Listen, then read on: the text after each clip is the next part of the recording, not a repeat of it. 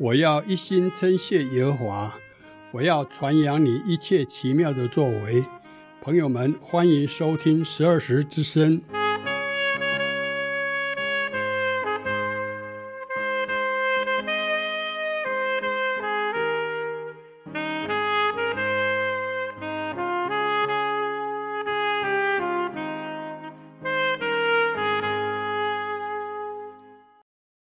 亲爱的听众朋友们，大家早安！您现在收听的是十二时之声。本节目的播出时间是礼拜六早上八点到九点，在 FM 八八点三长隆之声播出；礼拜六早上八点到九点，在 FM 八八点三长隆之声播出。欢迎各位朋友们按时收听。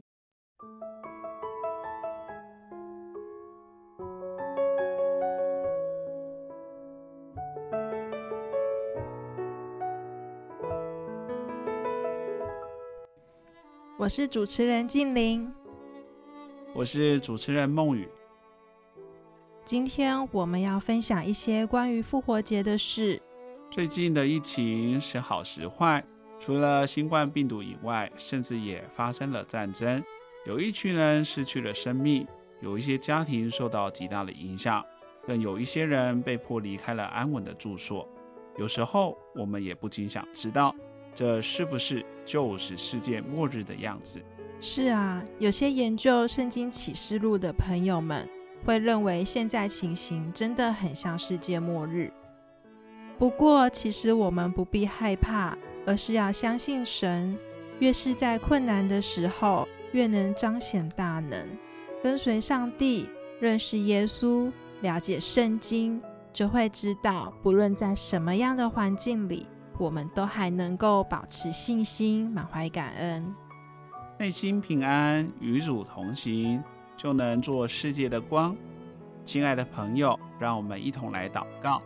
亲爱的天父，我们接下来的这一个小时要传递福音，将您的讯息播种在人们的心中，也求您帮助我们清楚说出您的话语，并能理解明白您的意思。也帮助我们能静下心来正确思考，好叫我们更加亲近你，明白您爱我们的心。奉主耶稣基督的圣名祈求，阿门。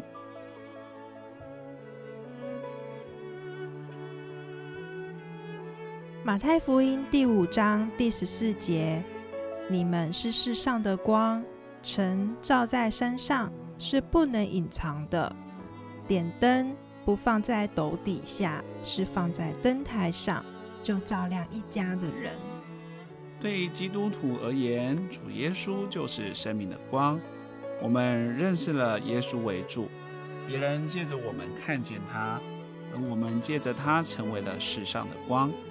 我们必须跟随他的脚步，学习用他的眼光对待整个世界。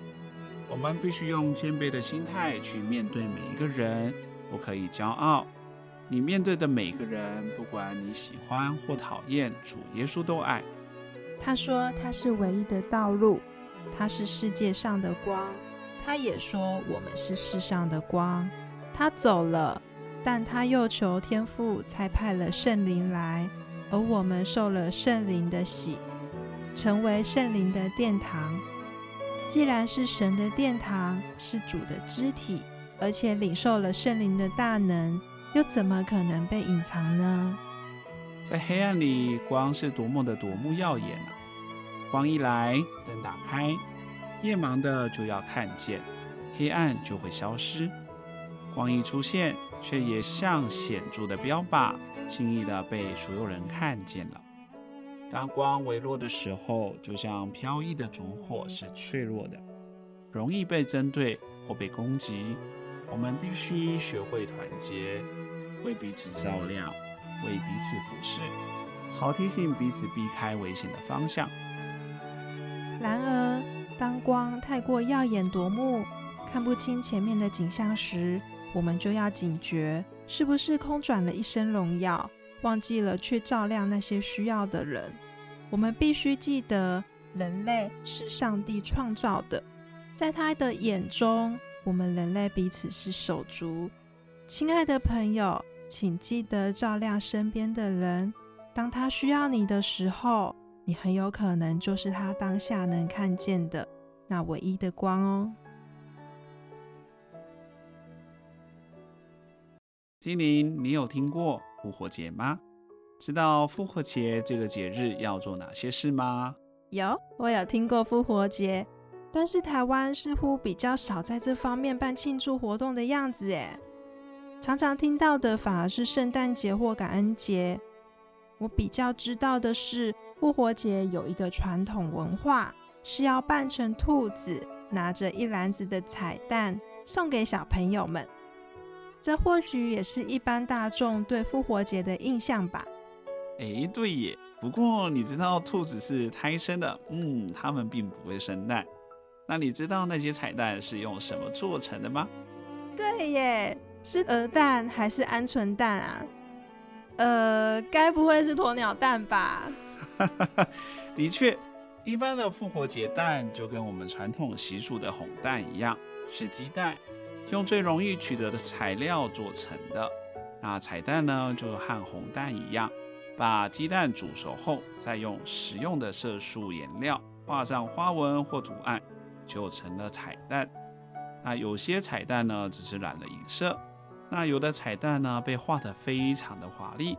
演变到后来呀，有的人甚至把这个当成一种艺术，做成蛋雕；也有人把彩蛋挖空，在里面放了小朋友爱吃的糖果，玩探险寻宝的大地游戏。好像很好玩呢。听你这么一说，我想起来，有些教会的儿童主日学老师就会带小朋友们一起画彩蛋，或是玩游戏，抽彩蛋小礼物。不知道今年有多少教会啊，会继续办这样的活动呢？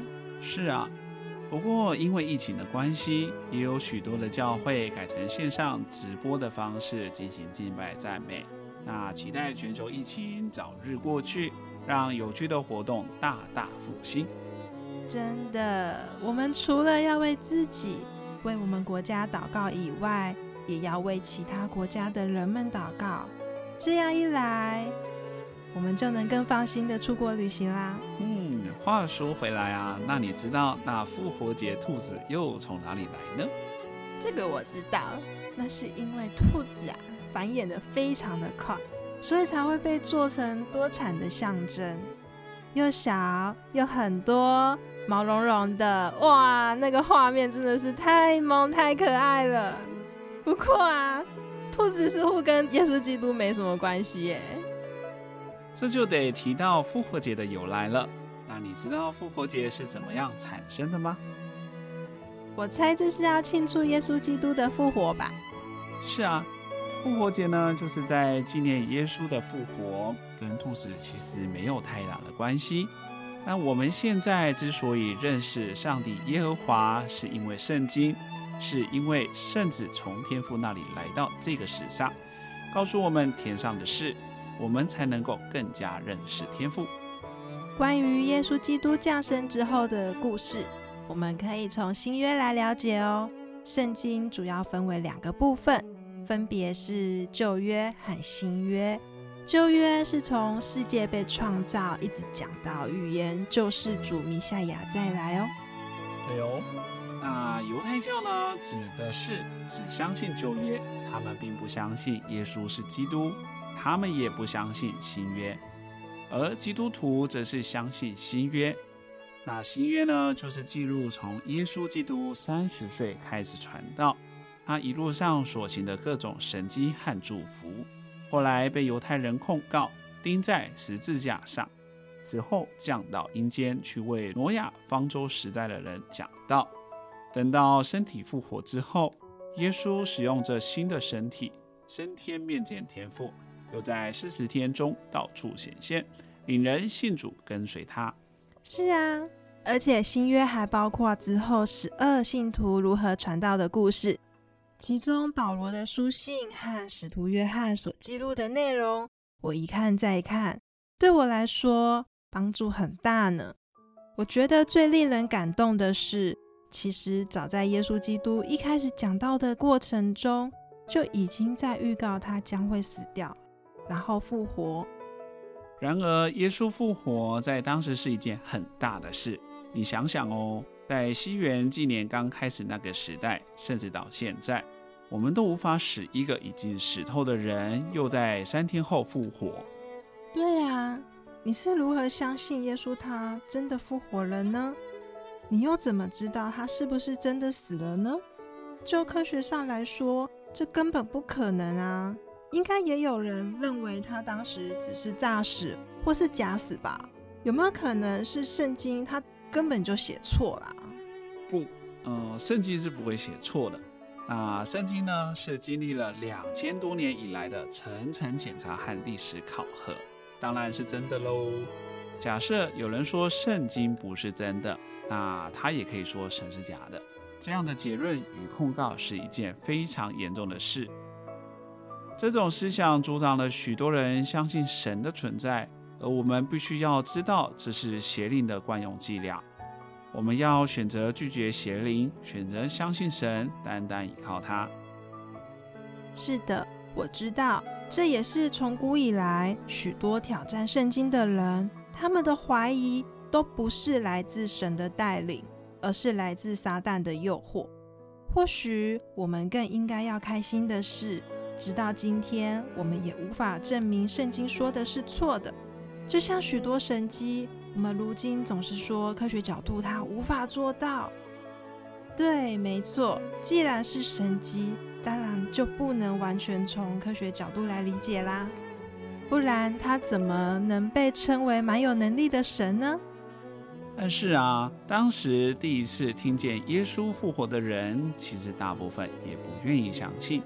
因为没有发生过这样的事，然而当他们看见了它是真实发生的，反而就害怕了，因为他们知道那真是神。就像是我们都清楚，神是真的，而且活生生的存在着，尽管我们没有用肉体的这双眼睛去看见。是的，尽管我们没有看见。尽管我们没有看见，真正重要的事，往往只用眼睛是看不见的。对，就像《小王子》那本书的名言一样哦。话说回来，让我们从圣经考察来看，《约翰福音》第十九章第三十三到三十四节说，当时士兵们见耶稣已经死了，就不打断他的腿。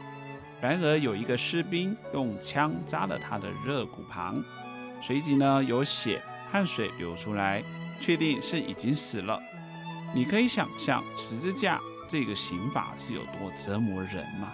在那样的环境下，连胸前的肋骨都被刺穿了。哎呦，我的天！又要如何活着在被大石头封住的墓穴里面啊，待了两个晚上呢？光是用想象的就觉得那真的好痛。如果不是吃了仙豆或是天香续命露，那应该是真的死了吧？在民间的传说信仰里面，有些被供奉的偶像也是这样哦，像是死了，然后就变成了仙人，成了神仙。以前的课本里都还会介绍某些神话故事呢。我想有些人也是这么看待耶稣基督复活的吧？可是。耶稣复活是拥有了一个新的身体，并不是那种像模型啊不能摸到的那种。那不只是你可能这么想，就连圣经里面的路加福音第二十四章第三十七节到四十一节也说到，耶稣站在两个信徒面前，他们却惊慌害怕，以为所看见的是魂。但耶稣要他们摸看看，就知道站在面前的是活生生的他。因为魂没有骨头，也没有肉，但它是有的。感谢主，真的让我们有一个新的盼望。耶稣基督说过，他是要到天上去预备未来的居所，以后他回来也一定会再和我们团圆哦。在西方社会，从耶稣的出生到死亡、复活都被纪念。像是圣诞节、逾越节、祝棚节、复活节，虽然我们现在过这些节日，好像只是为了一些商业促销，呃，有个吃大餐的借口，但在当时呢，耶稣复活就完全颠覆了所有人的认知。他们开始去思考，到底什么样的人能够复活？他怎么办到的？他为什么死？他做错了什么吗？对，这些问题，最终最终都指向一个事实，那就是耶稣基督他是上帝耶和华的儿子。他之所以会被钉在十字架上死亡，是为了做赎罪祭，付出羔羊血的代价，好让你我都能够亲近天父，不再被罪捆绑住。梦雨，我觉得啊，基督徒大概都有听过主耶稣基督复活的故事吧？毕竟基督徒都是认耶稣基督为主的。而且使徒信经有一段是这么说的哦：“我信我主耶稣基督，第三天从死人中复活，升天，坐在全能父神的右边，将来必从那里降临，审判活人死人。”后面又说：“我信身体复活，我信永生。”对，除了认识耶稣复活。这个真实的历史事件以外，也让我们一同思考，在那个时代背景下的犹太人观念与神之间的关系，与我们如今是否有一些相似的地方。接下来，让我们听一段当时的故事吧。这是由南门之声以前所编制的广播剧，讲述了当时为什么人们要将耶稣钉在十字架上，又是谁准许了这样的行为呢？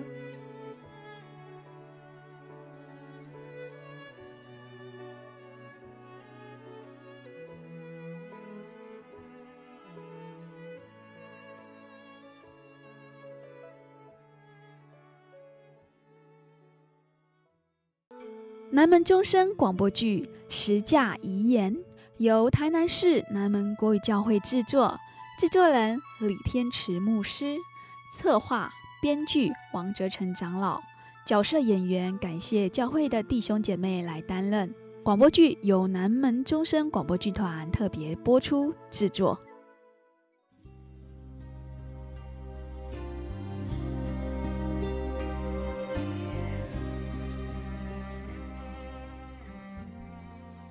耶稣基督道成肉身，降在人间，为了完成救赎恩典，流血成圣，造就了道路、真理、生命。现在，我们用广播剧的方式，把耶稣钉在十字架上的痛苦经历，呈现在听众面前。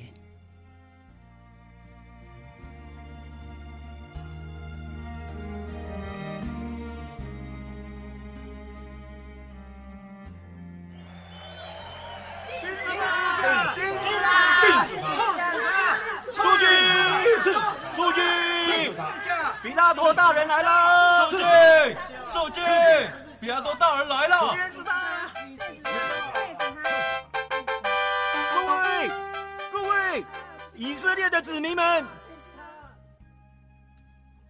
各位犹太子民们，我实在查不出你们指控的罪，把那自称基督的耶稣处死。耶稣自称是王，他自夸自大。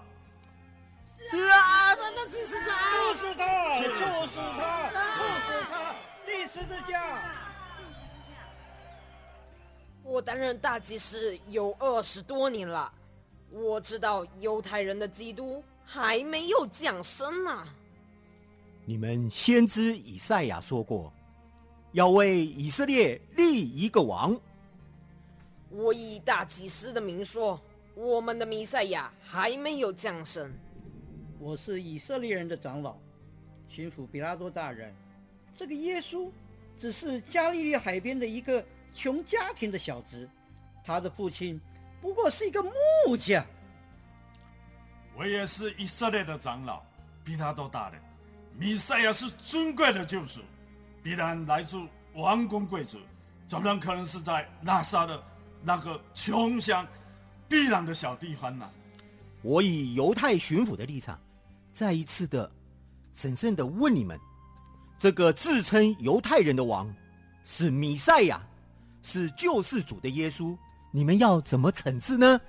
钉死他！钉死他！钉死他！钉死他！钉死他！钉死他！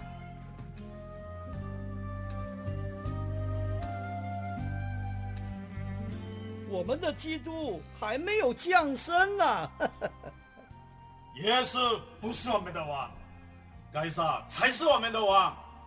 巡抚大人，我以大祭司的立场控告耶稣。耶稣他是妖言惑众啊！我以长老的身份控告他，亚伯拉罕根本没有这样的子孙。我也是以色列的长老，耶稣不是雅各的后代。我是研究犹太各地的地理历史以及人文环境，根据我们的结论，耶稣只不过是个私生子。私生子，私生子，不要脸，不要脸，私生子，不要脸。我是大祭司，我向耶和华上帝起誓，耶稣走遍各地，纠结百姓，蛊惑民心，他是魔鬼的化身。耶稣自称传扬天国福音，其实是鼓动百姓想要造反。钉死十架，钉死十架，钉死十架，钉死十架，钉死十架，钉死十架。既然大家的意见是处死耶稣，钉他在十字架上，但是人命关天啊，容我进去再和审判官商量商量，好吗？钉死十架，钉死，一定要钉死他！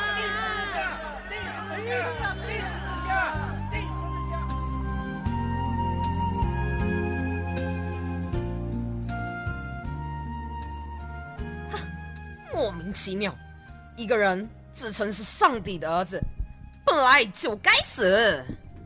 何况那个叫耶稣的人还说自己是犹太人的王。哼，除了该撒，我们根本不承认任何一个王。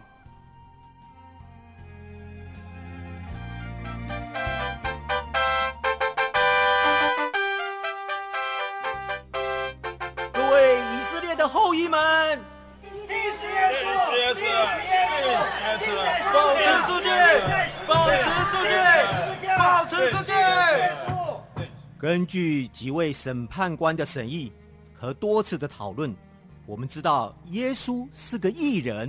啊，他不是义人，他不是义人，他不是义人，他不是义人。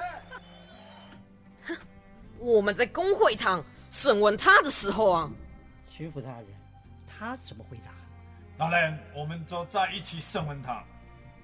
还是我来代替大人。回话吧。我们问耶稣说：“你是那当称颂者的儿子，基督不是？”耶稣竟然大言不惭的回答我们说：“是。”光是这一项万称上帝的名，就足以定死。这是我们的犹太人的律法。这是犹太人信仰上的律法，和我大罗马帝国的法律是有冲突的，而且不一样哦。钉死耶稣！钉死耶稣！钉死耶稣！钉死耶稣！钉死耶稣！钉死耶稣！不可以，不可以！大罗马帝国的法律适用于所管辖各国。大罗马帝国是讲法治的大帝国。大人。当我们审问耶稣时，他除了自称是上帝的儿子之外，耶稣说：“你们必看见人子坐在那全能者的右边，驾着天上的云降临。”太狂妄了，狂妄自大，像是神经病。一个年轻人才三十三岁，疯狂自大。根据我们从各地传回来的情报。耶稣传的是天国的福音。耶稣在各地都是胡说八道。三十三岁，自称上帝的儿子，是犹太人的王，是救世主。唉，他的自称名堂太多了。我当了几十年大祭司，耶稣传的道只是胡言乱语。可是，我每次听说不论是山上或者是海边，有很多人听讲。听讲的人有鱼有饼可吃，当然信耶稣。可是还有一些事情，你们应该知道：耶稣使水变酒，医病赶鬼，行神迹啊！那些事都是骗人的，比他多大人。我是犹太人的长老，我代表十二支派向大人请求，把耶稣钉在十字架。我们一起请求钉死耶稣，处死，处死，钉死。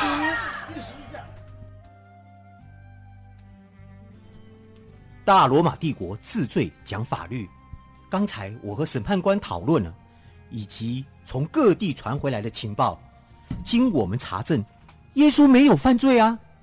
妄称上帝的名，在我们犹太人就是罪大恶极，足以处死。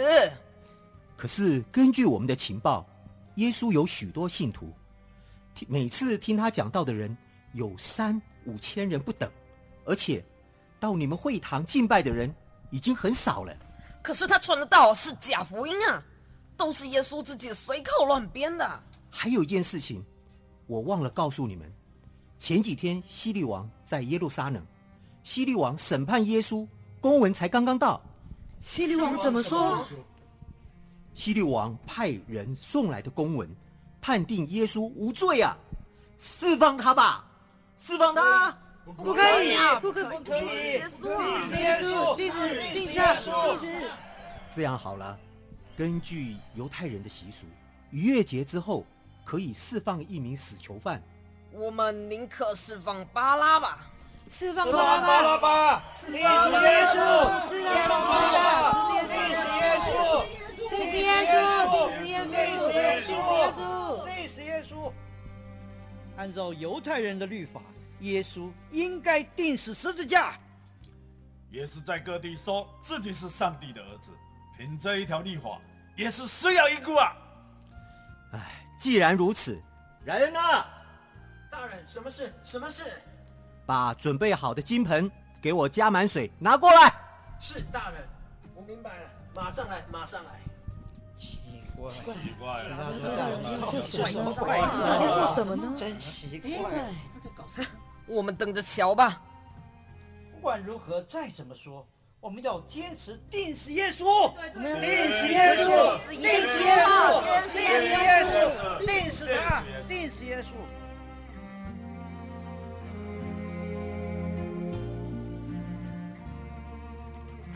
大人，你的水盆来了，放在这里吧。各位犹太子民，我在这里要慎重用金盆洗手。大人，难道你们不想钉死耶稣吗？但从希律王到我，都查不出耶稣的罪证。比拉多大人，耶稣违反了犹太的律法，那是唯一的私心啊！依据大罗马法律。我们找不出一人耶稣有任何罪证，违反立法就要钉死十字架，违反律法就要十字架，违反律法就要十字架。好，大家公义如此，我只能判他钉死十字架。钉十字架，钉十字架，钉十字架，钉十字架，钉十字架。好，众议如此。那我判耶稣定死十字架。钉死耶稣，定死这个自称犹太人王的小子。钉死耶稣，耶稣，耶稣，耶稣。还有话要说。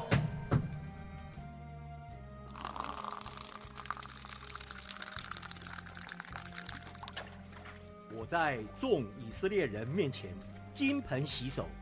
表明我的清白，我当众宣布，流着一人耶稣的血，罪不在我，由你们以色列大祭司、长老、文士以及全部以色列人承担。定是耶稣的罪过，流耶稣的血的罪过，归给我们和以色列人的子孙一起承担。我们和我们的子孙一起承担，一起承担。我们的子孙一起承担，收回这洗过手的金盆，你们要承担这份罪。那么定死耶稣，流着一人的血，这份罪过不在我身上。彼拉多同意定死耶稣，这个年轻傻小子也是该死。没错，流耶稣血的罪归到我们，归到我们，归到我们，还有归到我们的子子孙孙，我们的子子孙孙，归到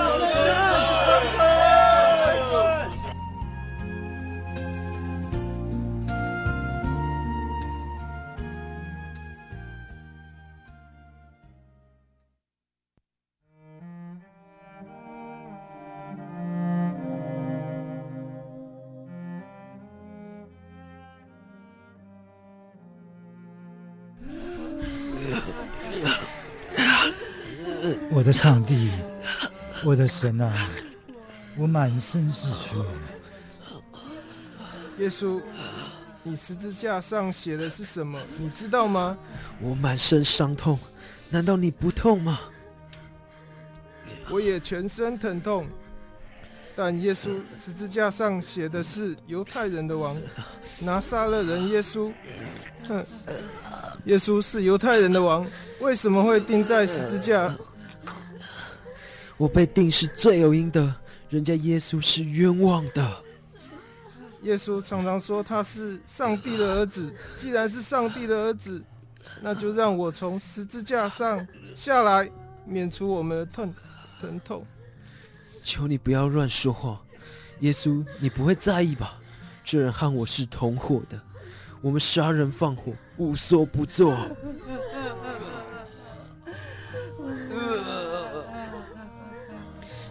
我会原谅世人的作为，天上的阿巴夫，原谅他们吧，因为他们做的，他们不知道。我是个强盗，以前我也听你讲过道，我内心真正渴慕你的道。我是上帝差遣来到这个世上，为的是背负这个十字架。我应该承受这份痛苦啊！十字架是痛苦的刑罚，耶稣，你为什么要承担呢？是啊，我一定要承担。这个时候，我的痛苦没人知道。上帝呀，上帝呀，为什么离弃我？耶耶稣啊，你的国降临时候。求你纪念我！我是在告诉你，今日你要与我同在乐园里。哈利路亚！感谢我主。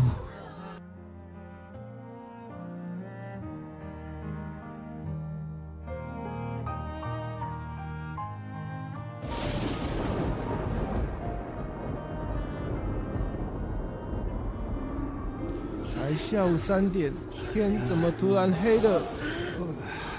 啊，我的儿啊，这是什么时代？把我的儿子耶稣活活的钉死啊！母亲，儿子无法奉养终老。为成就上帝的旨意，我先到父那里去。约翰，请代我奉养母亲，尽孝道。唉，我的时候到了。约翰，我的母亲，请你照顾。我渴了。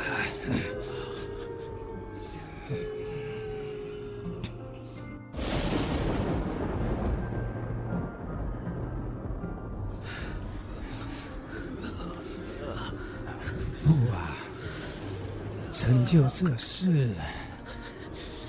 不啊，请接纳我的灵魂吧，我的上帝。我的上帝，为什么离弃我？我的血快要流干，我口渴。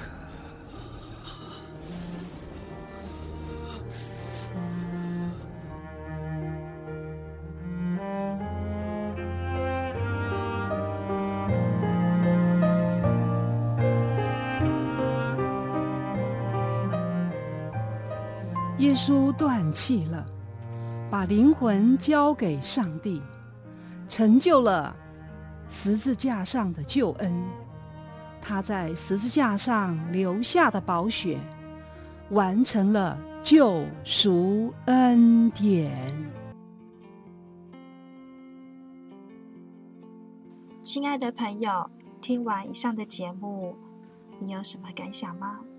是不是觉得今天的节目很特别呢？我想今天的节目会告诉你很多的事情。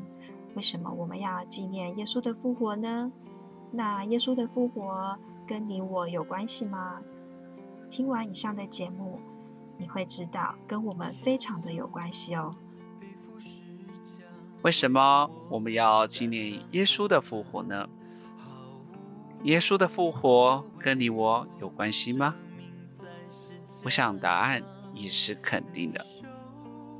耶稣降生于两千多年前的中东地区，他是人，也是三位一体的真神。他的生死与复活都与人类的命运息息相关，因为耶稣能从死里复活，代表人类。已经战胜死亡，生命将有机会进入永恒的国度。耶稣复活就是那道划破黎明的曙光，照亮全世界的心。因此，耶稣是否复活事关重大，使得我们不得不加以重视。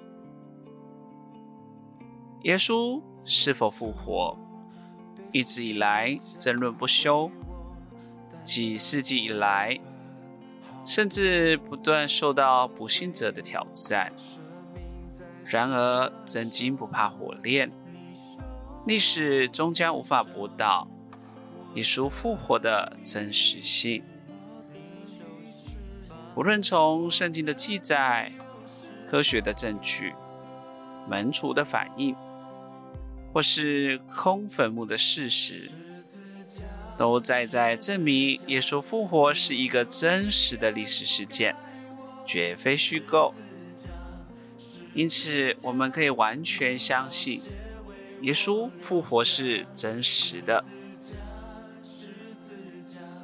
然而，古今中外，死而复活的案例也不乏其人。为何只谈耶稣？例如，圣经中就记载了九个死人复活的神迹。最熟悉的，莫过于耶稣时代拉撒路复活的故事，详见《约翰福音》第十一章第四十三到第四十四节。同时，近代各国也有不少死人复活的报道事件，例如两千零八年三月，美国一名男子扎克·邓拉普因车祸被医生宣布脑死，后来突然苏醒过来，并逐渐恢复健康。然而，纵观这些死而复活的人，虽然他们一时复活过来，但最终却都还是死了，归于尘土。然而，耶稣的复活却与众不同，十分奇特。耶稣生前曾预告自己将被人害死，第三天要复活。果然，如耶稣所预言，他被罗马人钉死了，且死后第三天复活了，带着完好的身体，出现在众人面前。这身体是有魂、有体的活人，能吃、能喝、能讲话，来去自如，完全不受时空的限制。更奇特的是，这身体最后竟然在众目睽睽之下，飘然升上天去，坐在上帝的右边，至今仍然活着，并预告将来还要再回来。耶稣从死里复活的奇迹。不是一般死人所能办到的，乃是上帝使他复活的。由于耶稣死而复活的神迹实现，耶稣生前自称是救赎主、弥赛亚，是上帝的儿子，是与上帝原为一的身份宣告。此时，均得到完全的证明，一切宣告皆成真实。耶稣复活，就像一粒出手的果子，将来还有许多果子要陆续成熟。耶稣说：“凡信靠他的，将来也必像他一样。”身体要复活，成为成熟的果子。因着耶稣的复活，这些应许终将一一成为事实。这是上帝赐给人最大的礼物。您说是吗？愿上帝赐福于你，愿你平安。接下来这一首诗歌是由赞美之泉敬拜赞美所发行的《耶稣爱你》。这首《耶稣爱你》告诉我们，不管你在哪里，耶稣都一直爱着你哦。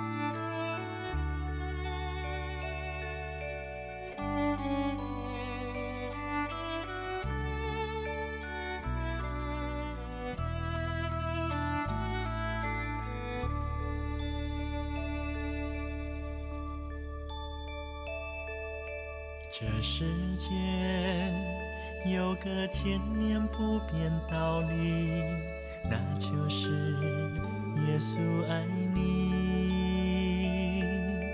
在世上没有任何的逼迫患难，能使我们与神的爱隔绝。你是否？愿意同为神的儿女，一生让耶稣爱你。在世上没有任何的困苦愁烦，能使我们与神的爱隔绝。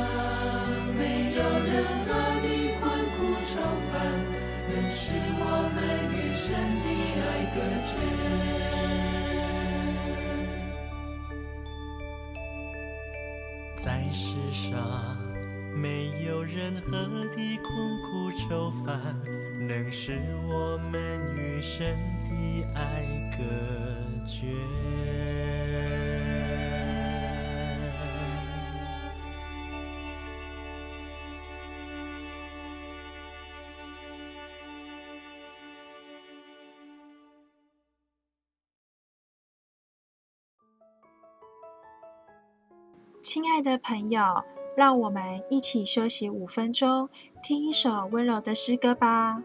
这首《恩典的记号》是由泥土音乐盛小梅女士制作。这首歌告诉我们，不管感觉距离多遥远，或者我们有多渺小，天父他深爱着我们，早在我们出生好几千年以前，就已经愿意为了抹除我们的罪。甘愿承受痛苦，舍去生命，也愿意聆听我们的祷告，带领我们穿越风雨，看顾保守我们，成为我们永远的依靠。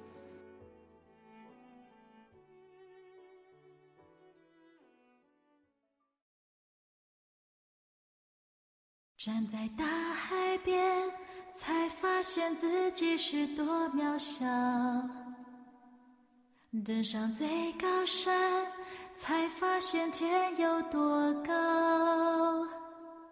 浩瀚的宇宙中，我真的微不足道，像灰尘，消失也没人知道。夜空的星星，仿佛在对着我微微笑。轻声告诉我，一切他都看见了。我所有挣扎，所有软弱和跌倒，将成为主恩典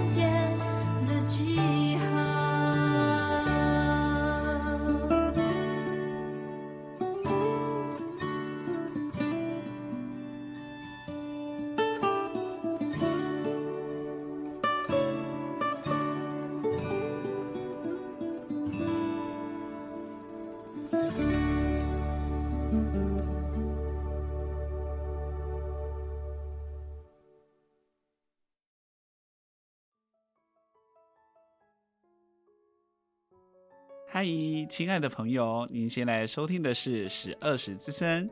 时间过得真快，节目呢又到了尾声。我们今天认识了复活节，也明白了基督徒在讲的复活是指什么。是的，主耶稣是第一个复活的人。主耶稣的复活抹去了罪，拿回了权柄，而且让我们人们能够因此得救。他带给我们的是极大的盼望和救赎，拯救我们不再落入死亡的恐惧，赐给我们圣灵，好让我们能更亲近耶和华，我们最起初的神。感谢主，能让这样的福音可以被更多人听见。亲爱的朋友，喜欢我们的节目吗？欢迎你和我们联络哦。如果你想更进一步了解基督信仰，您可以来电或来信参加相关课程，牧师会亲自带领你认识耶稣基督。也欢迎朋友们到就近的教会聚会礼拜哦。我们的教会名称是十二时教会，电话是零六二九七七七五二，地址是台南市安平区建平十四街二十五号。如果您需要教会为您代祷，也欢迎您直接与我们联络。上帝祝福你。节目的最后，让我们再听一首诗歌。这一首是盛小梅在泥土音乐第八张专辑《不变的爱》制作的其中一首《萤火虫》。希望这首轻快的诗歌能带给你更多的喜悦勇气与力量，一同来面对今天的挑战。愿我们都能做好这世上的光，与主同行，凡事感恩。谢谢您今天的收听，我们下周同一时间在空中再会哦。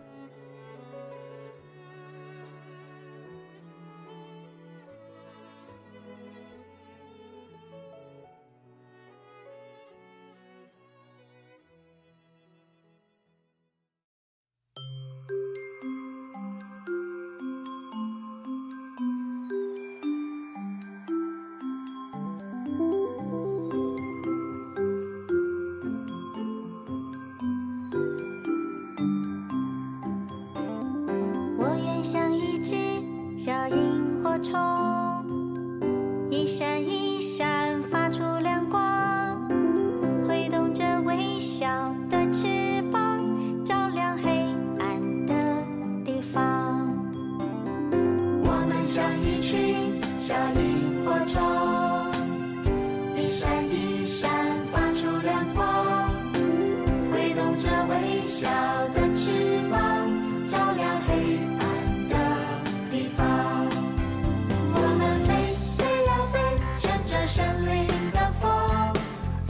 灵。